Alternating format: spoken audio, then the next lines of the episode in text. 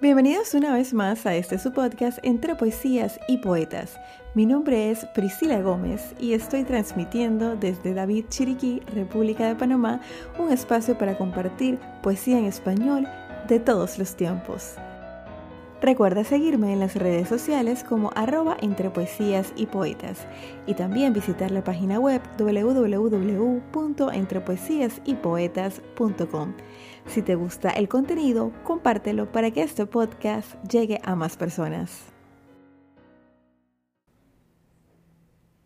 Bienvenidos una vez más a este su podcast entre poesías y poetas, hoy en el episodio número 85 del programa. Estamos muy cerca de llegar a los 100 episodios y bueno, queremos preparar algo especial. Ya estoy conversando con Francesca, que es la persona que me ayuda a organizar todo el contenido del podcast para hacer algo muy bonito para celebrar nuestros 100 episodios. Así que si tú tienes alguna idea, me encantaría escucharla, me encantaría, me encantaría saber qué piensas. Así que eh, te invito a que me escribas por Instagram y me cuentes cómo tú crees que podríamos celebrar los 100 episodios de Entre Poesías y Poetas. Hoy para cerrar eh, el mes de agosto tenemos una entrevista con la poeta española Ángela Flores. Muy interesante entrevista eh, que tuvimos eh, hace unos días con Ángela, donde nos cuenta sobre sus dos poemarios que ya tiene publicados.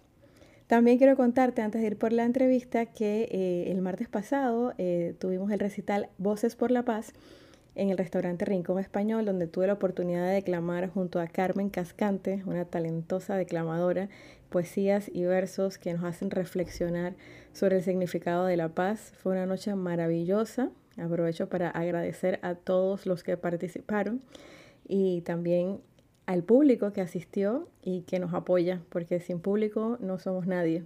Gracias por su apoyo. Y si no pudiste asistir presencialmente al recital, no te preocupes, todavía hay una oportunidad de que lo puedas ver en nuestro Instagram, arroba entre poesías y poetas. Está grabado el evento que tuvimos el martes pasado, Voces por la Paz. Así que tienes oportunidad de verlo. Ahora sí, vamos con la entrevista que le realizamos a Ángela Flores.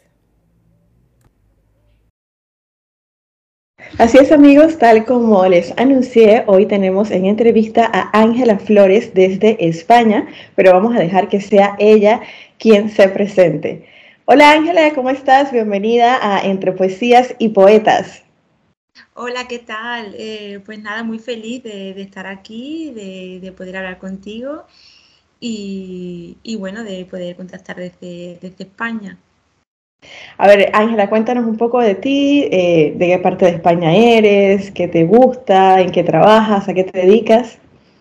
Vale, pues yo soy de la parte del sur de España y bueno, me he mudado varias veces por aquí, por, España, en diferentes ciudades y ahora me acabo de mudar a Madrid, llevo dos meses aquí y estoy trabajando como auxiliar administrativo y nada, muy bien, la verdad, una nueva etapa de mi vida, todo un poco caótico, todo nuevo nuevo, pero, pero muy bien. Nada, yo estudié eh, turismo, hice la carrera de turismo y, y nada, pues ahora es un poquito lo que me va saliendo y busco como nuevas experiencias, conocer sitios, conocer lugares y, y nuevas emociones ¿no? que me ayuden a, escribir. Sí, yo me imagino que todo eso eh, influye en, en la hora de escribir. ¿Desde cuándo escribes? Pues eh, yo como que siempre he escrito desde, pequeña, siempre escribía en mis libretas, en mis cosas, pero siempre mm, era muy reservada, entonces escribía como para mí, era una manera de, expresarme que yo tenía. Eh, ya fue un poquito más en la adolescencia, cuando empecé a escribir un poquito más, aún así siempre para mí, pero bueno, un poquito más en serio, más, eh, no sé, me, me esforzaba un poquito más. Y, luego ya fue a raíz de, empezar la carrera, eh, ya tenía el ordenador, empecé a escribir un poquito más en el ordenador, un poquito eh, más, pues también más a menudo. Y, bueno, lo de publicar cosas y así en las redes sociales y tal, también era muy tímida, entonces no, no subía nada a ningún sitio, ni me lo planteaba tampoco. Y, y fue a raíz del primer libro que publiqué, que bueno, fue un poco como, pues ya se va a saber que, que eres tú.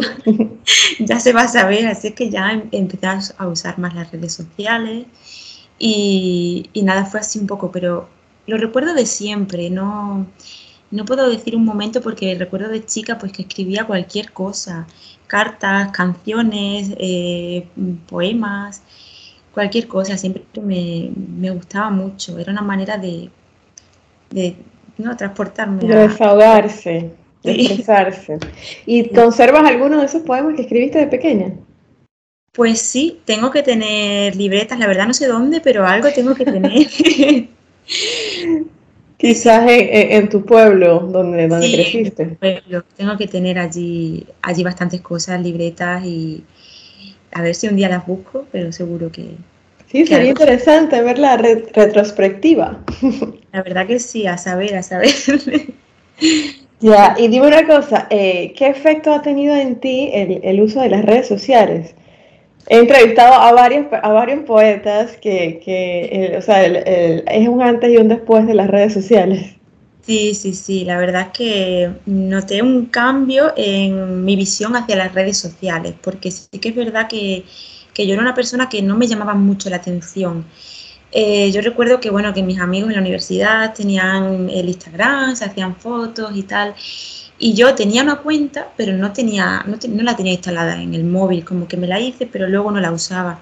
Y ellos siempre se reían de mí, como, pero tú por qué vives así? Como yo vivía como un poco aparte, ¿no? Y es como que no, no conectaba yo mucho con, con, las redes sociales en ese sentido. Así que mm, las tenía ahí eh, apartadas en mi vida. Luego fue a partir del tema de, escribir, de publicar el primer libro, que me hice la cuenta que al principio era anónima. Yo tenía eh, un seudónimo y, no mostraba fotos mías ni nada. Entonces ahí descubrí como otra, otra visión de las redes sociales.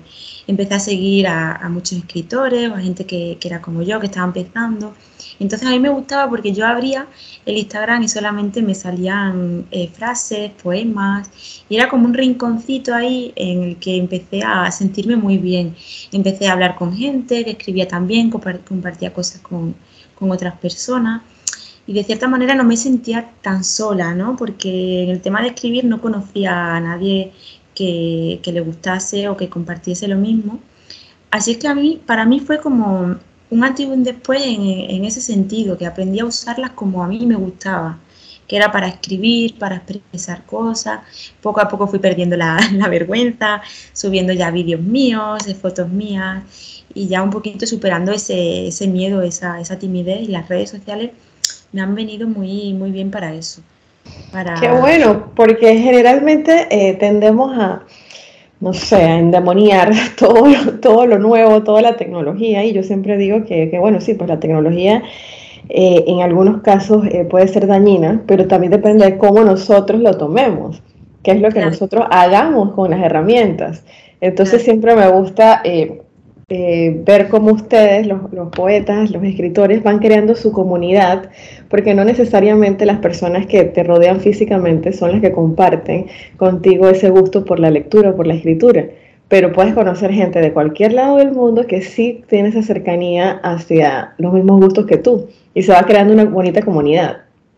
Sí, sí, la verdad que totalmente así, eh, lo sentí, es como que aprender a usar las redes de forma que a ti te beneficien, ¿no? Eh, ya que hoy en día, como tú dices, pueden ser muy dañinas, ¿no?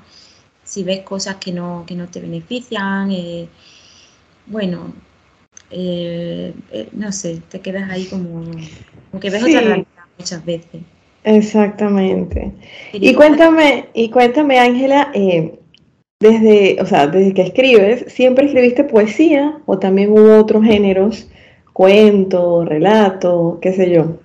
Eh, pues sí, relatos, relatos he escrito muchos también, eh, cuentos algunos también he escrito. Eh, y bueno, así prosa poética, casi siempre es prosa poética, ¿no? Como expresar los sentimientos, quizás no, no tanto poesía con, con sus rimas, sino pues expresar lo que se lleva ahora, como dicen ustedes, porque ya la, poesía con rima, que yo la respeto mucho porque tiene un grado de dificultad bastante alto, pues no, no es tanto de esta época, sino pues un verso más libre, lo que se está, lo que se está haciendo ahora.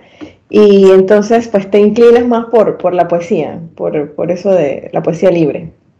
Sí, sí, sí. es como que una forma de, no sé, como que ahí todo vale, ¿no? Como que te puedes expresar, puedes jugar con las palabras, puedes utilizar lo que tú quieras, puedes expresar en, forma de metáfora alguna algún sentimiento y lo que para ti significa una cosa, para otra persona significa otra cosa, le hace sentir otra cosa.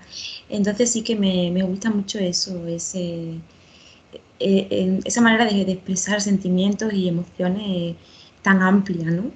Claro que sí. Y cuéntame, cuéntame más del libro, cómo se llama, dónde lo podemos encontrar, cómo te inspiraste. Vale, pues libros eh, tengo dos publicados. El primero se llama Al límite de la locura. Eh, bueno, ese lo, escribí eh, también en, la, en, esta parte que contaba anteriormente de mi vida, en la que escribía para mí, ni siquiera pensaba en publicar nada. Y en ese libro pues fue una forma de desahogo, ya que acababa de romper con una persona y me encontraba en un momento de, totalmente perdida, ¿no? necesitaba reconstruirme, empezar de cero y empecé a escribir lo que sentía. Eh, bueno, fue un poquito pues la dependencia emocional, ¿no?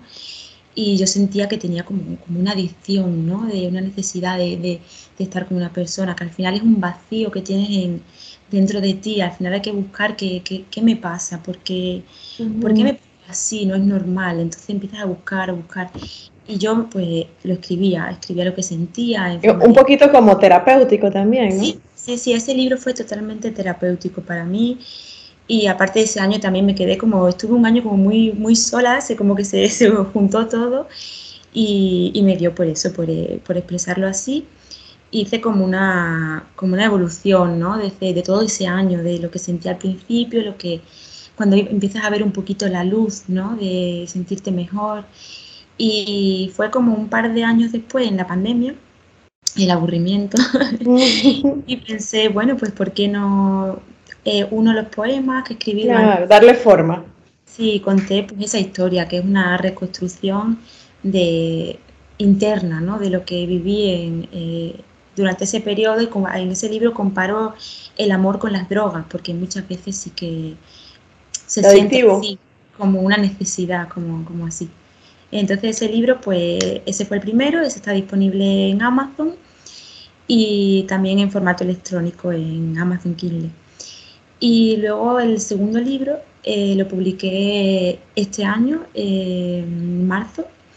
Ese se llama Desnuda frente a mí. Y bueno, en ese eh, fue como, eh, es un, conjunto de, de poemas, de relatos en el que el libro entero es una metáfora. Eh, cada, cada, relato se titula con el nombre de una prenda de ropa.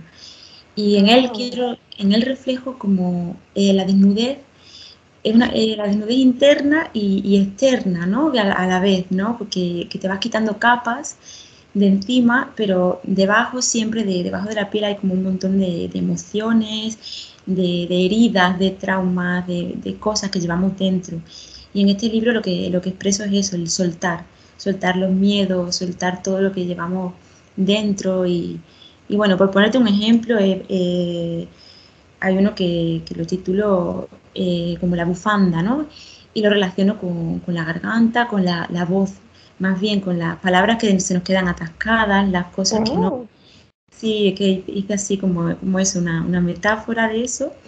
Y bueno, pues las palabras que se quedan atascadas, que no somos capaces de decir. Yo también, como comentaba, que he sido siempre muy tímida.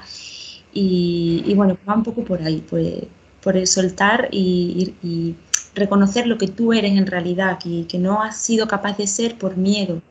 Hablo mucho del miedo, de qué miedos tenemos, qué miedos sentimos. Y, y bueno, ese, ese, es el segundo y ese está en Amazon también. Aquí en España está en diferentes sitios, en Corte Inglés, Casa del Libro. Y en Latinoamérica también está a la, venta, en diferentes países, en Reino Unido también. Y bueno, y cualquier cosa, eh, por Instagram me pueden contactar y, y preguntarme. Sí, me, encanta lo que escucho. Me, siento me siento como que tengo que leerlo. Qué, bueno, que es Acá en Panamá decimos me dejaste picada. O sea, como que me diste una probadita y me dejaste picada. me gusta, me gusta lo que escucho. Mira, eh, mientras que estabas hablando, como me dices que eres tímida, ¿qué pasó cuando eh, publicaste el primer libro cuando lo leyeron las personas que te conocían, tus amigos, tu familia, ¿no, no, sentiste como que, ay, estoy dando a conocer todo lo, lo que estaba, lo que yo he, intentado cubrir todo este tiempo? Sí, sí, sí, totalmente. Además que ese primer libro es como la primera parte sobre todo, como es un proceso, la primera parte es la más dura, ¿no? Ahí estoy como fatal, estoy muy triste, estoy pensando totalmente una adicción que estoy sintiendo, ¿no? Y claro, para mí fue por un lado una alegría enorme cuando me, contactó la, editorial, yo lo envié y luego a los dos meses o así me contactaron. Una alegría enorme, pero después ya cuando empecé a pensar... Eh, es que todo el mundo se va a dar cuenta. mi familia y aunque bueno, mi familia, la gente cercana a mí obviamente sabían lo que yo había pasado durante esa época, mis mejores amigos lo habían vivido conmigo pero, pero ya fuera de, eso, además que yo soy de un pueblo muy pequeñito, pues que todo el mundo eh, eh, supiera que, escribía. Eh, a lo mejor otra persona, yo pensaba, otra persona seguramente se siente súper orgullosa y dice, mira, tal, pero yo sentía como muchísima timidez, muchísima, al final, pues mi personalidad, ¿no? Y digo, bueno, pues esto hay que enfrentarlo porque las cosas son así, cuando tienes miedo a algo hay que, hay que lanzarse y en realidad eso, esa era una parte de mí y a quien le gustase bien, a quien no, pues otra cosa no, no había, ya estaba, ya estaba hecho, pero me costó, durante ese tiempo de edición del libro, me costó asumirlo. Yo me acuerdo que me ponía muy nerviosa de pensar que lo iban a leer o, por ejemplo, es que, no sé, una sensación que no sé ni explicarla. Sí, porque es una parte de tu intimidad, ¿no? Que estás mostrando al mundo, pero también, pues creo, estoy segura de que hay muchas personas que se sienten identificadas y que probablemente tú no lo sabes, pero has ayudado a otras personas que han estado en esa situación. Sí, sí, sí. Después es muy bonito cuando ves, cuando ves esas respuestas de la gente que, que se lo lee. Bueno, al principio eh, los familiares son los primeros que, que, lo reciben y así, y los amigos. Entonces, como que yo seguía sin creérmelo, ¿no? Que me dijesen, ay, qué bonito, tal. Pero cuando empiezan a, a leerlo las personas que yo no conozco de nada, o algunas personas que me contactaron por Instagram también, y recibo esa respuesta y digo, ay, ya, a lo mejor sí, ¿sabes? A lo mejor estoy ayudando, ¿no? Con, con esas personas o, o, compartiéndole la misma historia y sí que recibí bastante respuestas de, de, personas diciéndome que habían vivido algo así, que dándome las gracias y bueno, me sentí, mereció la pena el, el, sufrimiento, ¿no? Y bueno, a, las finales para eso es que eh, tenemos un talento, para servir a los demás. Yo, yo creo en Dios y, y, yo creo que Dios nos da un talento para utilizarlo como sirviendo a los demás. Así que creo que tú cumpliste tu misión con, con este libro, con ese talento que tienes. Y bueno, el segundo libro también se siente, se escucha muy prometedor. De verdad que sí. En las notas del episodio vamos a dejar los enlaces para que eh, las personas de, que escuchan entre poesías y poetas puedan eh, acceder a él también y también tu cuenta de Instagram. Vale. Eh, a ver, cuéntame otra cosa. Los micrófonos abiertos, ¿participas en eventos de este tipo? No es lo mismo escribir que pararte a hablar, ¿cierto? Sí, sí, pues mira, te cuento un poco de eso. Te cuento mi evolución porque está, la estoy viviendo ahora justamente en Madrid. Y, la verdad es que, mira, yo he tenido siempre una obsesión con venirme a Madrid, no sé por qué. y últimamente siempre mm, la vida me ha ido llevando por un camino de, como de abrir los ojos, ¿no? Desde, desde, ese primer libro, ese momento de punto de inflexión, depresión y todo, he ido sufriendo como una reconstrucción conmigo misma, he ido viendo mm, la vida cómo te va llevando por, por el camino realmente que, que, tú quieres cuando estás preparada, ¿no? Es como que a lo mejor yo hace un año quería recitar un poema en público, pero yo no estaba preparada. Entonces, pero era un sueño para mí y lo que te decía de Madrid es que siempre he tenido una obsesión con venirme aquí a Madrid, yo no sé por qué. Y después de haberme mudado en los últimos años varias veces, digo, bueno, pues ya, ya me toca Madrid y me vine para acá. Y mi objetivo principal era buscar sitios para recitar poesía. O al menos, aunque no me atreviese, pero... Escuchar. escuchar, sí. Entonces, bueno, primero empecé en Instagram eh, subiendo algún vídeo, eh, recitando, pero claro, no es lo mismo en tu casa, sola, no es lo mismo, entonces, bueno. Pero empecé así un poquito. Y aquí en Madrid pues conocí también a, otro escritor y él me dijo, venga, vente, eh, lo conocí de casualidad, entonces son esos detalles que, digo yo, la vida te, lo pone ahí, ¿no? Como diciendo, venga, tú eres tímida, yo te pongo a una persona que, que te diga, vámonos, vámonos a, recitar.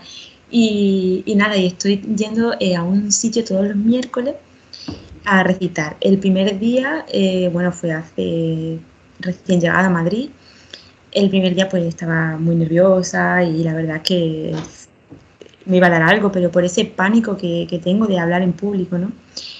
Y nada, pero ya vas eh, a la siguiente semana, vuelves a, recitar y, así voy mejorando. Así es que ahora mismo mm, bastante bien, me siento ya cómoda, ya no tengo tanto miedo y es lo que, lo que decía, lo que cuento un poquito en el segundo libro, que, que si el miedo está ahí es por algo, ¿no? Que, que, hay que superarlo y que es como todo, que al principio da pánico, pero luego cuando ya lo haces varias veces, ¿no? Como conducir. Exacto, yo, yo, digo que con miedo y todo hay que lanzarse. Sí, sí, sí. Si es algo que quieres hacer, no te puedes quedar con, con las ganas y, y, hay que dejarse llevar. Y bueno, pues en eso estoy ya mm, muchísimo mejor, ya quiero ir recitando más y, bueno, así poco a poco. Qué bueno, mira que es lo contrario que me pasa a mí. Yo, yo no tengo problemas con declamar en público, con agarrar el micrófono, con la mímica, lo he hecho desde pequeña. Y ahora, ahora estoy incursionando en escribir. Entonces ahí sí siento ese miedo, porque si no, si no rima, si no me gusta, si no tiene sentido. Pero ahí voy, ahí voy, poco a poco. Entonces me encanta hablar con, con, con los poetas porque siempre como que de cada uno aprendo algo. Y, uno, y uno va construyendo como que su esencia. Yo siento que es muy importante eh, que la poesía tenga tu esencia. Y bueno, yo creo que, que a ti te llamaba Madrid porque definitivamente es una ciudad que históricamente eh, pues ha, sido muy cultural, ha sido una reunión de muchas artes y, y mira que justamente yo, acá nosotros también hacemos micrófono abierto en un restaurante que se llama El Rincón Español, casualmente, que es ah. de, de, un amigo español, eh, Javier Fernández, que nos ha abierto el espacio para hacer este, todos los martes nos reunimos, así que pues cuando vengas a Panamá, bienvenida al Rincón Español. Ojalá, muchas gracias. Sí, para, porque también podemos, eh, eh, sí, no hay, no hay límites, no hay límites. hoy en día, pues, todo está tan cerca, todo está tan, tan accesible pero sí, sí siento que, quizás eh, Madrid era ese lugar donde se podían dar esas conexiones, esa sinergia, y iba a pasar cuando estuvieras preparada como, como ahora. Eh, yo, siempre digo que, la poesía se vive mejor cuando se escucha, porque tú no es lo mismo que la gente la lea y como que no le ponga las puntuaciones o el sentido, a que cuando la escuchas, y más cuando la escuchas de la propia autora, que le impregna justo el sentimiento exacto en cada frase.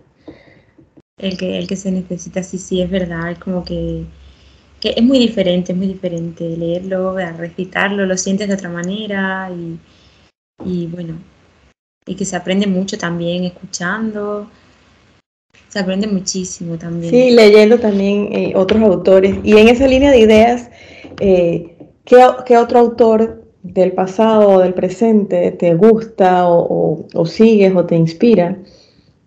Eh, bueno, pues sí que un poquito los de los de siempre, ¿no? Los clásicos, de Benedetti, Neruda, sí que me gusta mucho leer. También en, mi pueblo, que tenemos muchos libros antiguos, me gusta muchas veces coger algún libro aleatoriamente o de escritores que a lo mejor son desconocidos y, leerlos y, así de la poesía. Bueno, la poesía actual, pues por Instagram leo mucho y, escritores ahora y escritoras que, están muy de moda, eh, Sara Búho, eh, bueno, no sé, un montón, es que por Instagram leo un montón de, gente. Sí, es cierto, a mí también me aparecen cada día, creo que, que, empiezo a seguir a alguien nuevo que, y que yo digo, y que yo quedo, wow. Y mira, siempre cuento una anécdota que cuando yo empecé el podcast, eh, yo cerraba con una frase de, de, Becker que dice que podrá no haber poetas, pero siempre habrá poesía. Y cerraba con esa frase porque yo pensaba que ya no habían poetas. Yo ah. pensaba que todos eran, o sea, sí, pues como tú dices, eh, eh, Benedetti, Rubén Darío, o sea, del siglo pasado.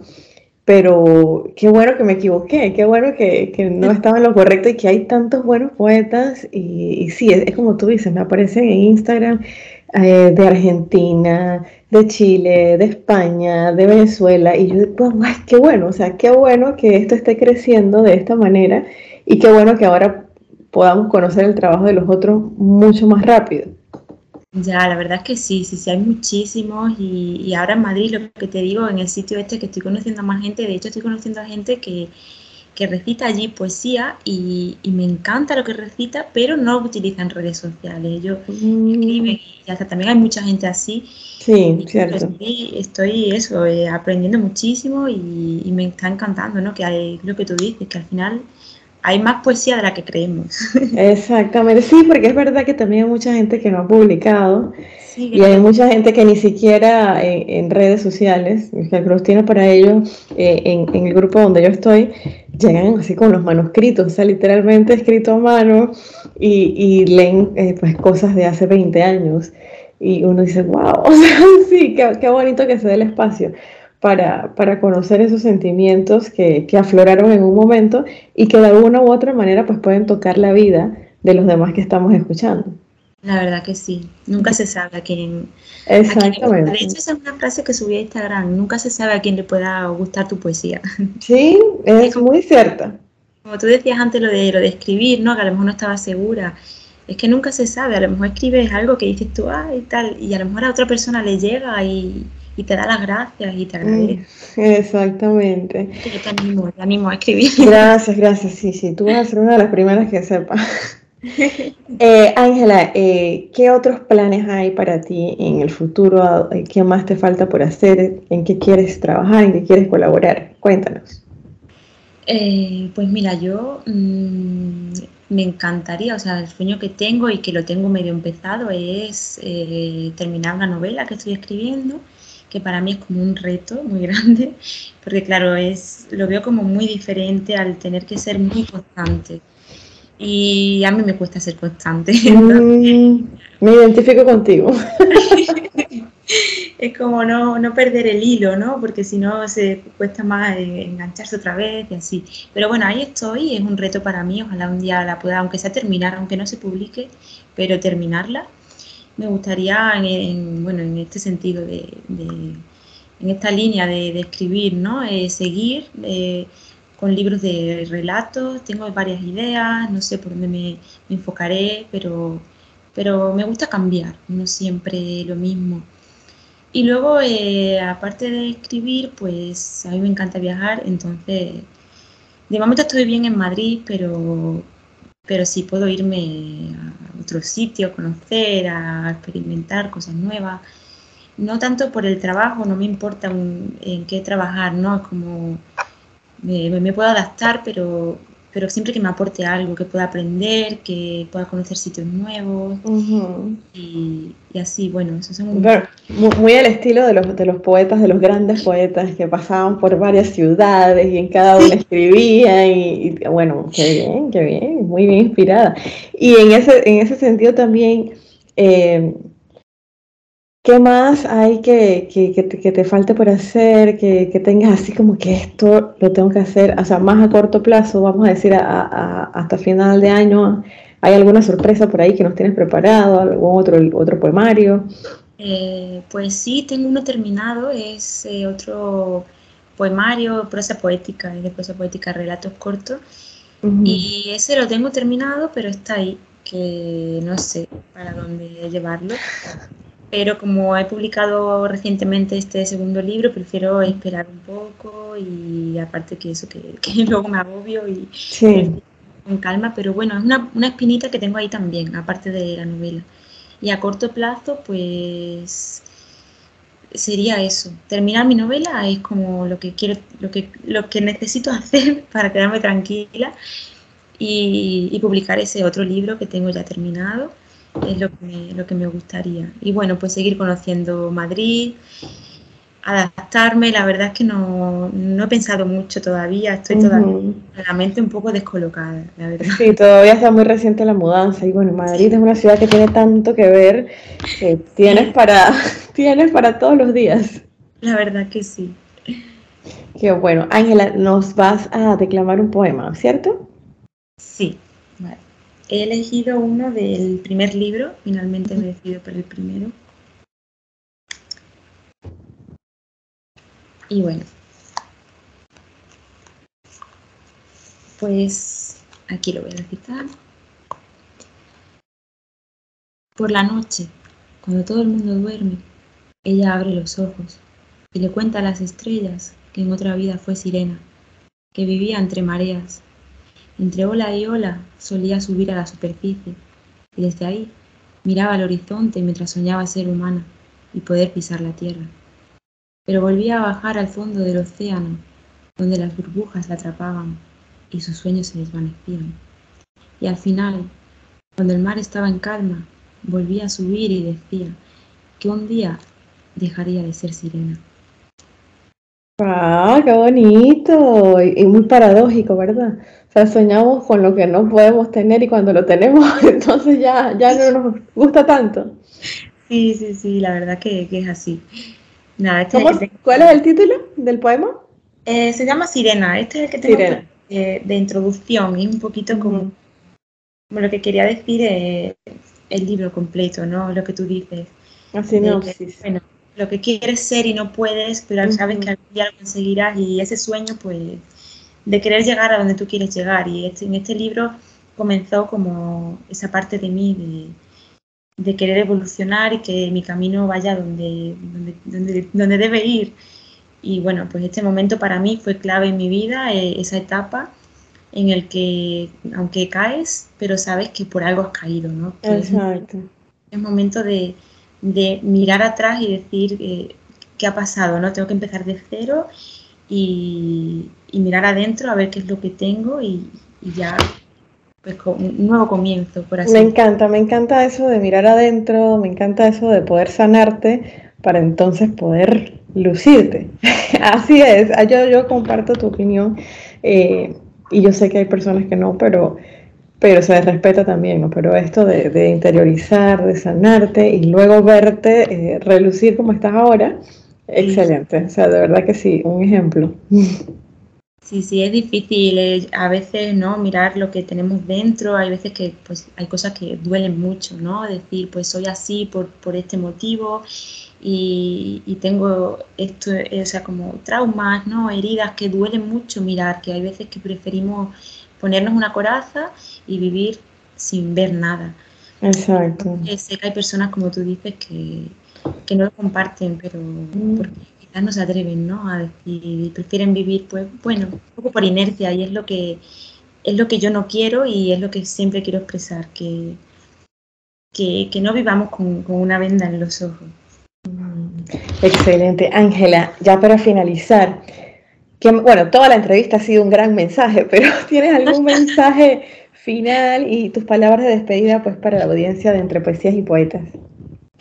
Mm, vale, pues mi mensaje sería eh, que, no nos cansemos de confiar en la vida, que como, como he dicho ya antes también, que, siempre, siempre nos pone las cosas que, que necesitamos y las cosas que necesitamos aprender y, bueno, que no nos olvidemos nunca de eso, de que si vemos la vida de, forma de que, de que es un continuo aprendizaje, todo tendrá sentido siempre.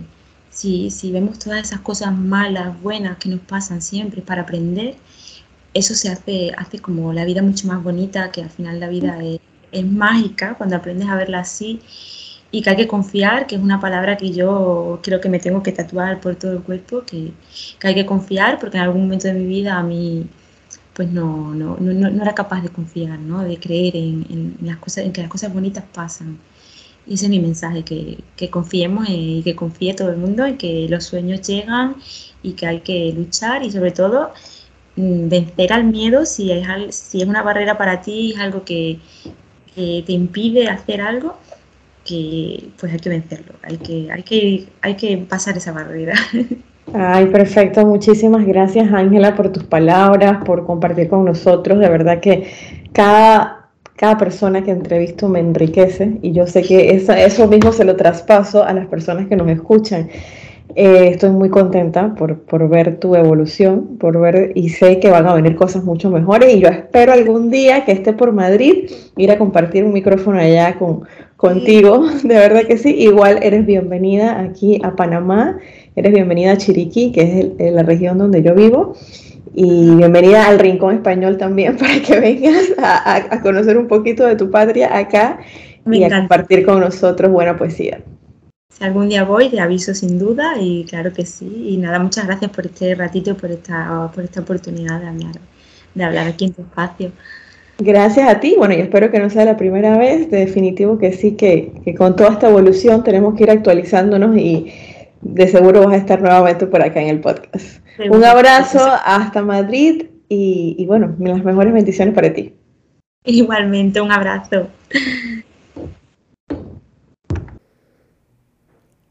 Excelente la entrevista y los poemas de Ángela. De verdad que estoy muy contenta de que hayamos coincidido y que tengamos en común esto tan bonito que es la poesía que no conoce de idiomas, que no conoce de fronteras, que nos une cada día más y eso es lo que queremos dar a conocer aquí en Entre Poesías y Poetas. Muchas gracias Ángela. En las notas del episodio les voy a dejar los detalles de su cuenta de Instagram y donde pueden conseguir los libros que ya tiene publicado. Así llegamos al final del capítulo número 85 de Entre Poesías y Poetas. Muchas gracias por tu sintonía. Me despido recordándote que la poesía se vive mejor cuando se escucha. Hasta la próxima.